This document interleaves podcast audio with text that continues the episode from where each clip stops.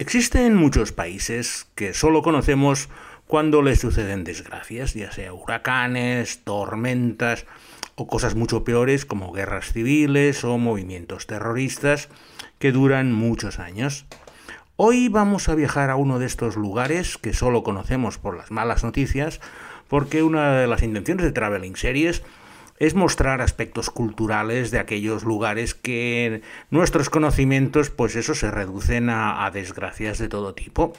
Y dentro de ese acervo cultural que nos gusta ir explicando en cada episodio, hoy vamos a empezar con las recomendaciones gastronómicas de este país que son unas deliciosas pupusas, una especie de tortillas rellenas de chicharrón y loroco, una fruta exquisita tropical, Mientras que en el apartado de las bebidas vamos a tener dos opciones.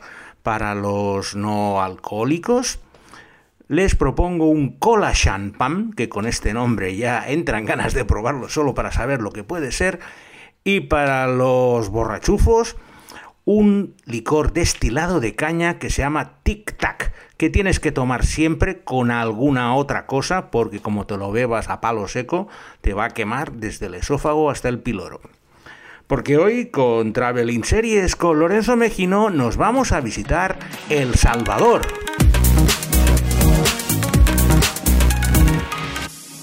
El Salvador es uno de los países más pequeños de Centroamérica, encajonado entre Honduras al norte y al este y Guatemala al oeste con el Océano Pacífico al sur.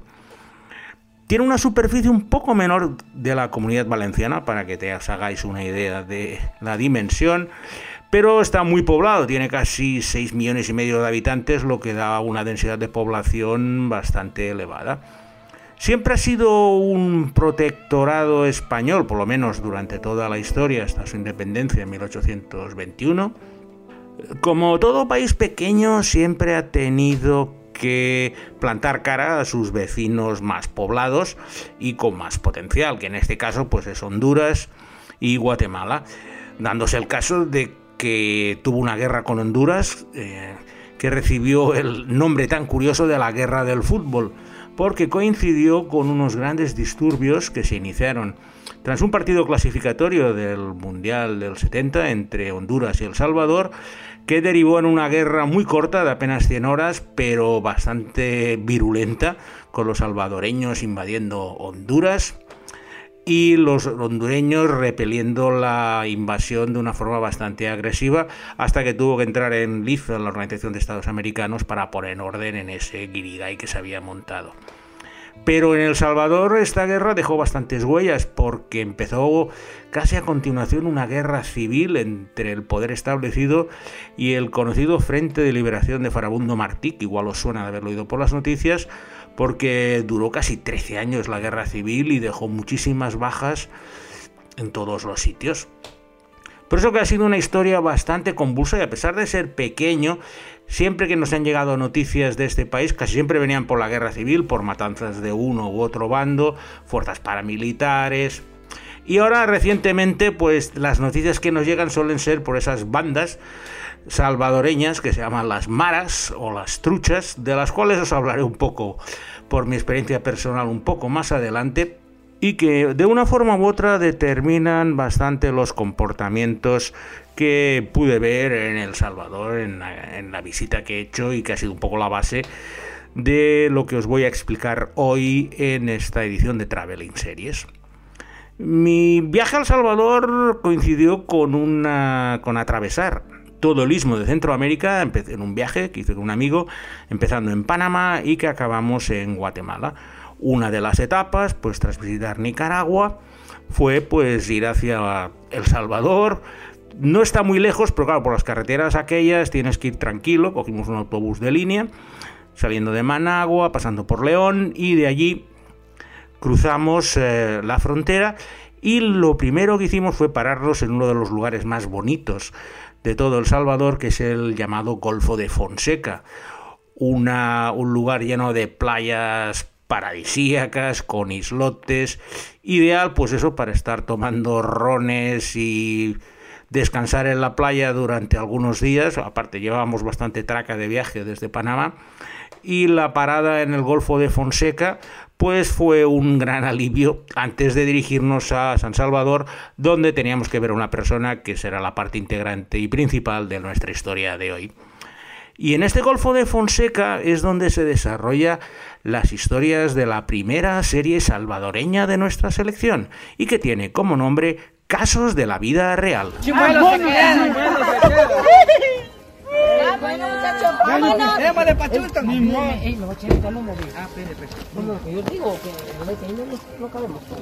Ah, a la una. A las dos y a las tres. Casos de la vida real es una webserie creada por un colectivo que se llama El Salvador Nación Vídeos, que lo que busca es mostrar historias y vídeos del campo alejado de la capital San Salvador para mostrar que El Salvador es un país maravilloso. De esta forma, su deseo es presentar a todos los salvadoreños lo lindo que es su país, su gente y sus costumbres.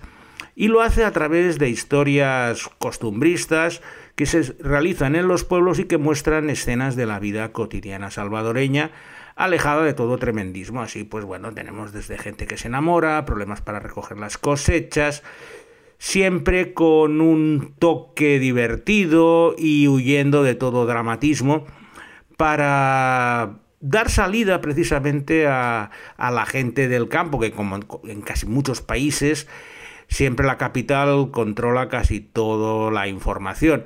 De esta manera, este colectivo del Salvador Nación tiene una serie de vídeos que lo tenéis todos en YouTube, son vídeos cortos de 10-15 minutos, pero os va a dar una perspectiva muy muy buena sobre la vida común del salvadoreño de a pie que vive pues en sus pueblos, casi toda la economía es agraria o ganadera y nos muestran pues sus tanto sus acentos que son muy divertidos de escuchar, como sus dejes, como sus modismos y es, yo diría que es de la mejor manera de empezar a entender un poco lo que es El Salvador, más allá de las noticias malas que nos han llegado a nuestra, a nuestra mente durante muchos años. Tras esta parada inicial en el Golfo de Fonseca, continuamos nuestro viaje para llegar a la capital, San Salvador.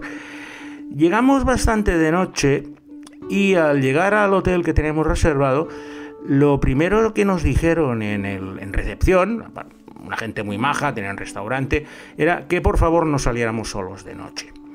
Porque, pues bueno, aunque el barrio no era peligroso, la, gente de esto, de las maras, revoloteaban bastante por la zona y los turistas eran presa fácil para ellos. La verdad que te digan eso nada más llegar te deja un poco ya escamado, pero bueno, como yo soy una persona bastante disciplinada y si me dicen que hay peligro, pues en un principio pues me quedé en el hotel cenamos allí. Y al día siguiente, de día, sí que nos dijeron que no había ningún problema, entonces ya fuimos al centro. Es un centro muy histórico y muy bonito, se conserva mucha arquitectura colonial de los españoles que fundaron el asentamiento en el siglo XVI y aparte pues tiene la Catedral de San Salvador y una serie de callejuelas que forman la ciudad vieja que hace pues que estés, a ver, no es la ciudad más bonita de todo América Central si la comparas con otros lugares, pues no sé, como León o Córdoba en Nicaragua. Pero tiene su encanto ver eh, los mercados locales, comerte una pupusa hecha allí en un chiringuito de calle, una perola que le digo yo, y empaparte un poco de la vida salvadoreña en la capital. Y en esta capital es donde tiene lugar la segunda serie de nuestra selección de hoy y que tiene como nombre Los López. Él tiene que hacer otra cosa. Vos tenés que lavar el baño, Chepe. Ya sabes por qué. Los López, o la Casa de los López, es conocida por ambos nombres, es la historia narrada de una forma cómica y amena de las vivencias de la familia López, conformada por los padres Lina y Beto y los hijos Chapa y Chepe. Estos cuatro elementos pues hacen una comedia de situación familiar donde se lanzan pullas unos a otros. Los padres pues es la típica pareja católica que intenta hacer las cosas de la mejor manera posible y sus hijos pues le salen un poco rebeldes, ¿no? Al ser la parejita pues el chico intenta pegarse la buena vida, mientras que la chica ah, es demasiado atrevida para los tradicionales gustos de su madre, por lo cual vamos teniendo los típicos choques intergeneracionales del hijo que no pega un palo al agua con el padre que se ha deslomado para darle un futuro. Y la madre, pues eso, que no quiere que su hija eche a perder también todo el futuro que han intentado darle. Yo, como en el caso anterior, disfruto mucho escuchando otros acentos del español. Y el acento salvadoreño es de los más peculiares, también tienen todos sus modismos. Y estás escuchando la serie que podéis ver en YouTube o en Facebook. Y es casi más divertido escuchar las expresiones que utilizan que las propias tramas o las narrativas. A pesar de estar en un viaje turístico, tenía un encargo para hacer en San Salvador, puesto que la suegra de uno de los trabajadores de la empresa que tenía cuando era ingeniero de caminos era natural de El Salvador. Su hija se casó con Frank, este buen amigo mío, pero desgraciadamente murió de cáncer, dejándole pues el hijo al cuidado de Frank. Y cuando se enteró que iba a pasar por El Salvador, él me pidió que le llevara algo de dinero a su suegra personalmente para porque bueno, él siempre su hija le enviaba dinero cuando podía y él pues le sigue ayudando cuando puede. Le dije que ningún problema y al llegar a San Salvador llamé a esta señora y muy amablemente me indicó cómo llegar hasta su casa. Cogimos un taxi y llegar hasta su casa ya fue todo una odisea porque de hecho la dirección es teníamos que coger una carretera que iba a un sitio determinado y al llegar al poste de teléfonos quinto girar a la derecha y la octava chabola era su casa. Bueno, tras mil y una historias conseguimos llegar a su casa la señora era verdaderamente una maravilla, una señora anciana, pero que se valía completamente por sí misma. Había tenido 12 hijos y todos estaban viviendo por todo el mundo. Ella seguía sola, pero con una riqueza espiritual enorme, puesto que era muy activa en la iglesia local, una iglesia evangélica, y destinaba todos sus esfuerzos pues, a temas de voluntariado y mil y una historias. Pero lo que más me sorprendió es que cuando llegamos a su casa, Vamos, estaba encantada. Yo conocía a su hija, no mucho, pero sí que la había tratado alguna vez. Y la señora, pues bueno, que viniera el, jefe de su, de su yerno, pues era todo un honor, llamó a las vecinas, se emperró en que nos quedáramos a comer. Pero lo que más me sorprendió, que es una de las cosas que siempre se me quedó grabada por vida, fue que cuando nos estaba enseñando la casa, pues ella iba mostrándonos, tenía una casa unifamiliar, con un jardín, autoconstruida, pero muy digna para lo que se estila por allí. Pero al llegar a un árbol, que era un árbol que tenía una forma bastante extraña, va y nos dice, mira, este es, este es el árbol donde se ahorcó mi hijo. Eh, yo me quedé de piedra. Mi amigo Salvador, que estaba al lado, se quedó también sin habla.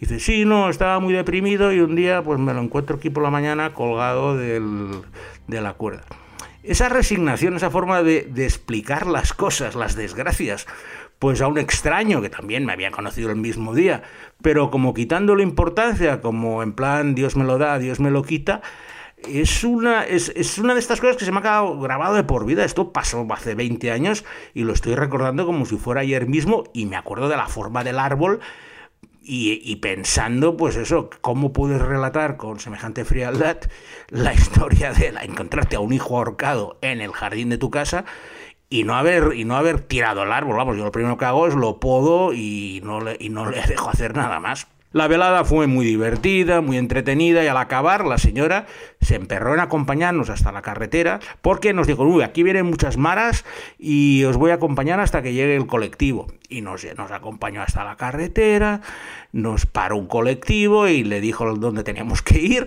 Y esta fue, digamos, el, mi relación con El Salvador. Por eso le tenía mucho cariño y quería explicar esta historia en alguno de los episodios del podcast y hoy es el día adecuado. Y después de esta historia tan dramática, vamos a cambiar un poco el tono con la siguiente selección de nuestras series salvadoreñas de hoy, que transcurre también en uno de estos suburbios bastante patilleros del San Salvador y que tiene el divertido nombre de Capitán Centroamérica. Esto no soy yo. Qué bien hecho. hemos hecho más mestizo para que te veas más centroamericano. ¿Cómo te sentís? Cholo.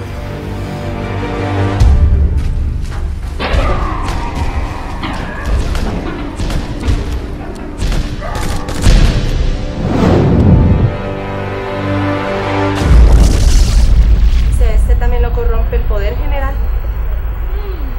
Mix y mix.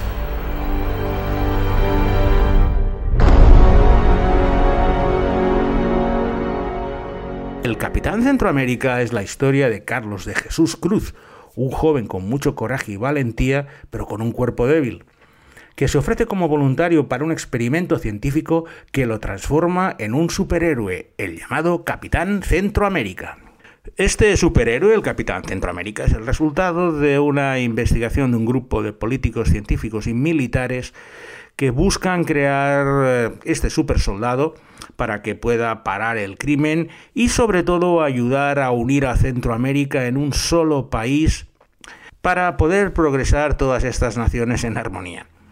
Pero bueno, mm, lógicamente las cosas no van a salir así y desde un punto de vista paródico la cosa pues se desmadra bastante y las andanzas de este capitán Centroamérica tienen más que ver con las del gran héroe americano que con las de algún superhéroe de las escuderías de Marvel o DC.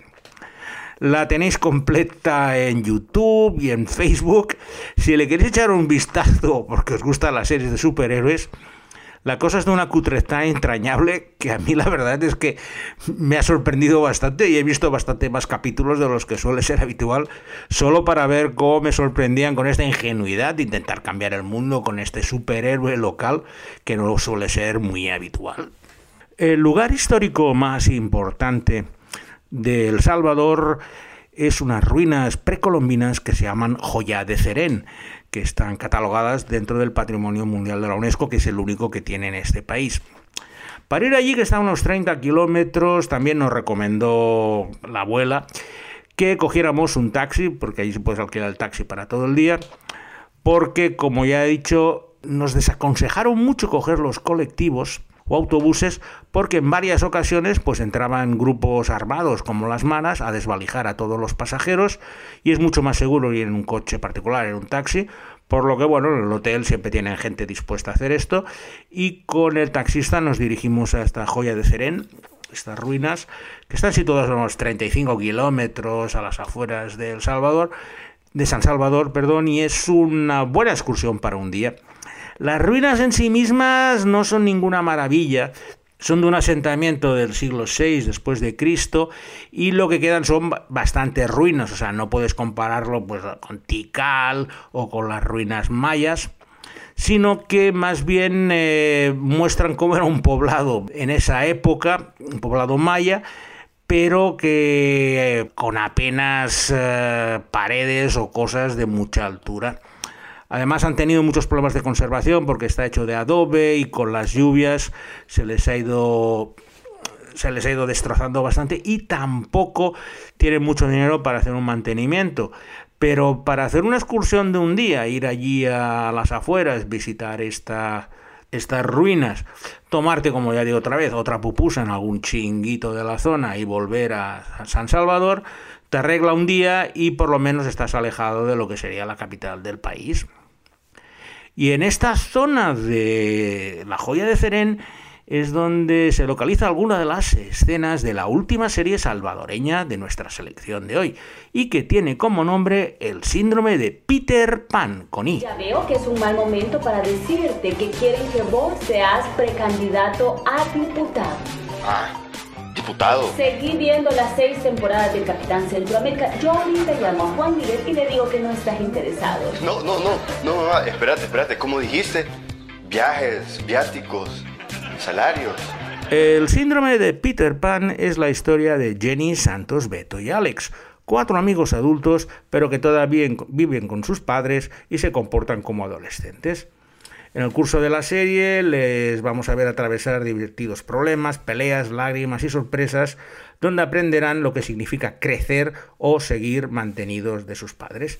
Es una serie con un humor negro bastante curioso, hecha totalmente en El Salvador y que me ha dado una buena perspectiva de esos eh, veinteañeros, treintañeros que como indica el nombre de la serie siguen eh, viviendo en casa de sus padres con ese síndrome de Peter Pan y que es otra comedia costumbrista que tuvo mucho éxito en El Salvador y que es el colofón ideal para este viaje tan especial que hemos hecho hoy por el país centroamericano. Le agradezco a Alberto Olaya, que hoy lo ha tenido muy facilito para encontrar y entender las series que les vamos a poner en los cortes que ilustran mis presentaciones. Y sin nada más, me despido de todos hasta la semana que viene con una nueva edición de Traveling Series con Lorenzo Mejino.